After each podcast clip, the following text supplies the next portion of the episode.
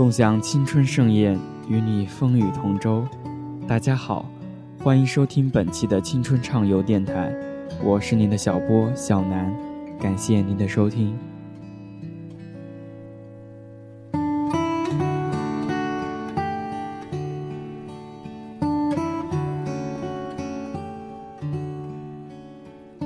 对我来说，一个人伏案写作三四个小时，一个人安静的看书一两个小时，一个人默默的跑步一个小时，一个人在家做饭，一个人散步听音乐，一个人去电影院看一场电影，我都不觉得寂寞。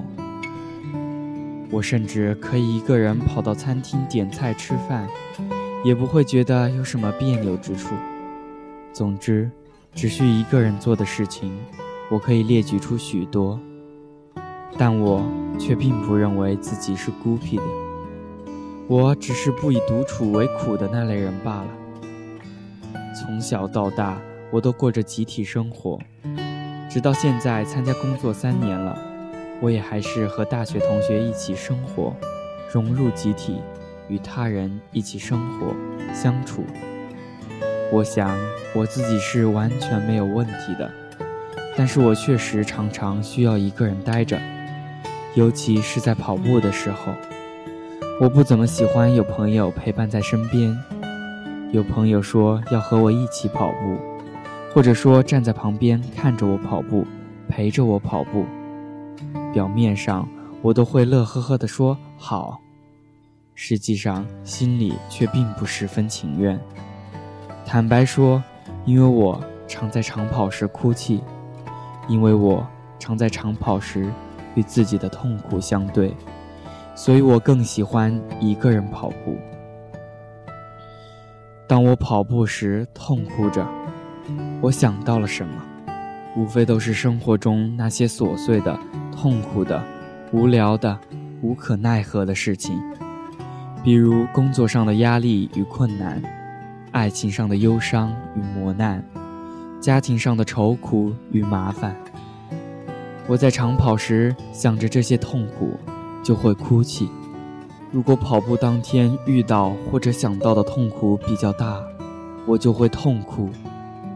如果跑步的当天遇到或者想到的痛苦比较小，只会挤两滴眼泪意思一下。即使痛哭，我也不会停止奔跑。如果有个电影中的长镜头正对着我痛哭的脸，我知道一定难看极了。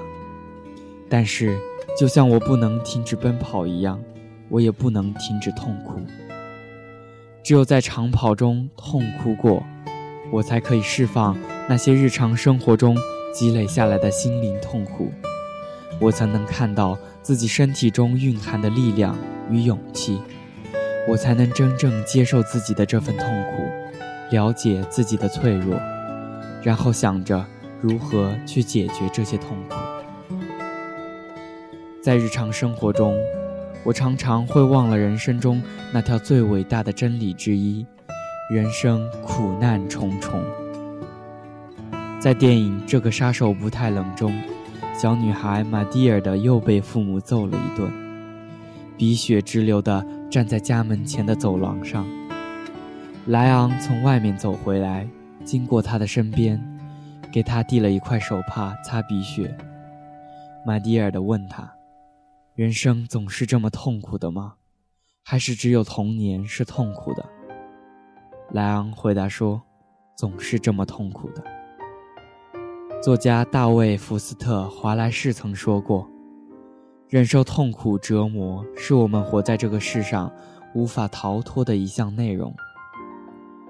生活就像王小波在《黄金时代》中说的那样，是个缓慢受锤的过程。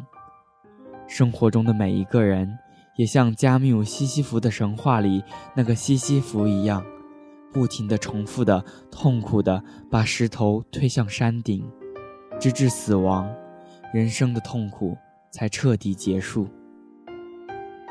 可是我总是容易忘记这一点。每次遇到生活中的那些苦难，我总是先耿耿于怀，想着：“哎呀，我怎么这么苦，这么累呀？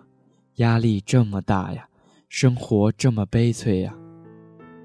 当我在长跑时痛哭过，我终于再次平心静气地接受了这个事实：对生活给我的那些磨难，懂得照单全收，承认自己的脆弱与无知。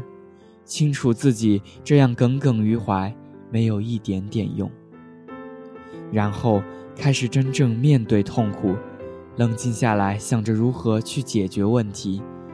能通过坚持去解决的问题，那就拼命咬着牙坚持下去；能凭借积极行动解决的问题，那就积极行动起来；能依靠他人的帮助解决的问题。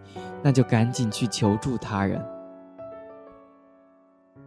每次在长跑中痛哭过，接下来的我大致能维持大半个月的正常状态，稳定的情绪、积极的态度、正面的思考和努力的行动，然后迎接自己下一次跑着痛哭的时刻。越是长大，我越是害怕别人夸赞我坚强。因为越是长大，越有自知之明，越是了解自己的脆弱与无奈，也越是明白自己根本担不起这坚强二字。但在这些跑着痛哭的时候，我知道自己虽然脆弱，但必坚强。其实又有谁不是这样长跑着、痛哭着在生活呢？每一个人的人生，不就像一场痛哭着跑完全程的超级马拉松吗？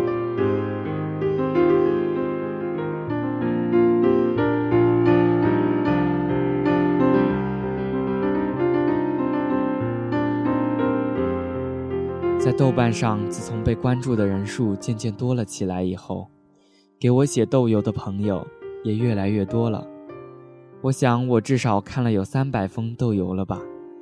他们的痛苦几乎没有重样的，有的人有身体上的缺陷，这缺陷各有不同，有多一个脚趾的，有过度肥胖的，有做兔唇修复手术不是很成功的，有的人与父母有矛盾，这矛盾又是各不相同的，有父母逼着相亲的，有父母反对目前自己从事的职业的。有父母反对他乡离乡发展的，有的人面临着爱情的痛苦，这痛苦又是各不相同。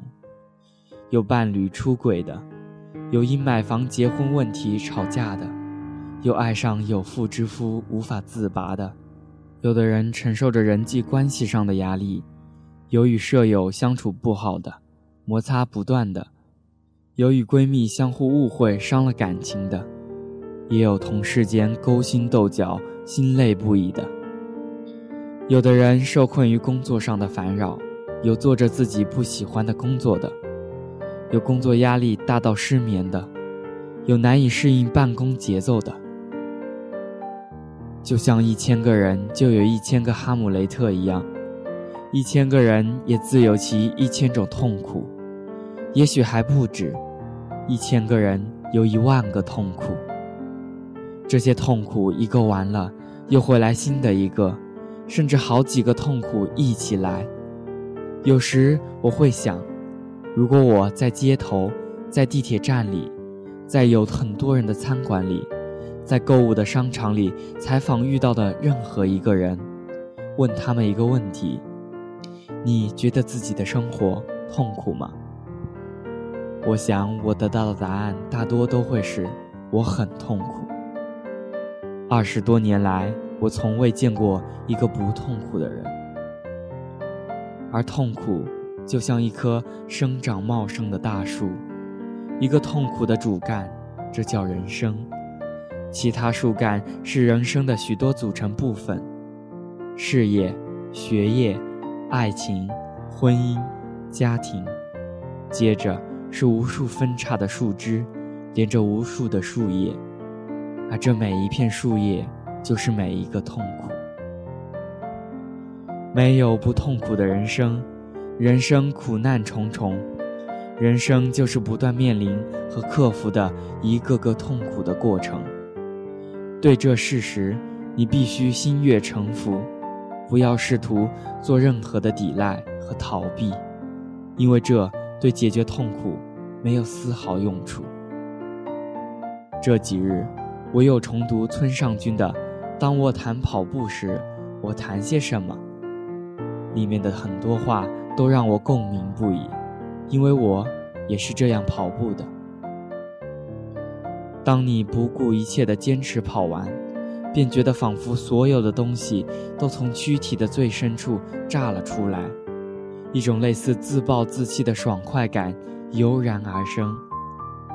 当受到某人无缘无故，至少在我看来是非难时，亦或觉得能得到某人的接受却未必如此时，我总是比平日跑得更远一些，跑长于平日的距离。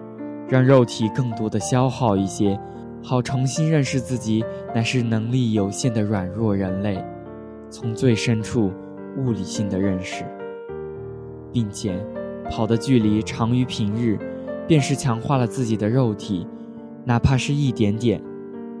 发怒的话，就将那份怒气冲着自己发好了；感到懊恼的话，就用那份懊恼来磨练自己好了。还有一些话。则让我备受鼓舞。他说：“一个马拉松运动员的箴言是，‘Pain is inevitable, suffering is optional’。关键词是这个 optional。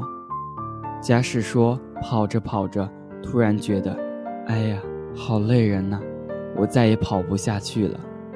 这个好累人是无法避免的事实。然而，是不是果真不行，还得听凭本人裁量。”伤痛无法避免，但痛苦的定义取决于我们。我们对痛苦的态度决定了我们对待生活的态度。如果你感受到痛苦，其实说明你在成长。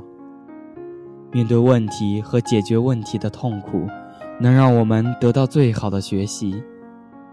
美国先哲本杰明·富兰克林说过：“唯有痛苦。”才会带来教益。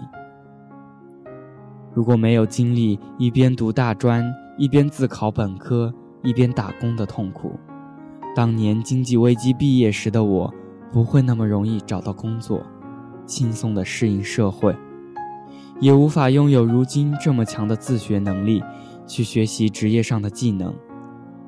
如果没有经历过全心付出、深陷两年的失眠、暴食、失恋之苦，我对他人的情感痛苦没有那么深的同理心，我也不会去看那么多的心理书，获得那些心理知识。痛苦就是痛苦，我不会让你假装享受痛苦，但是，请你转变下面对痛苦的态度，把它当做自己生命里不可或缺的磨练。面对痛苦的时候。你可以哭泣，但不要逃避；可以抱怨，但要有所行动；可以脆弱，但请热血的再坚持一下，真的是一下下就好了。每个人都有自己的人生痛苦要面对，要解决。我甚至以为，一个人所受的痛苦，才确立了他在这个世上的存在。痛苦。是一个人认识自己的重要方式之一，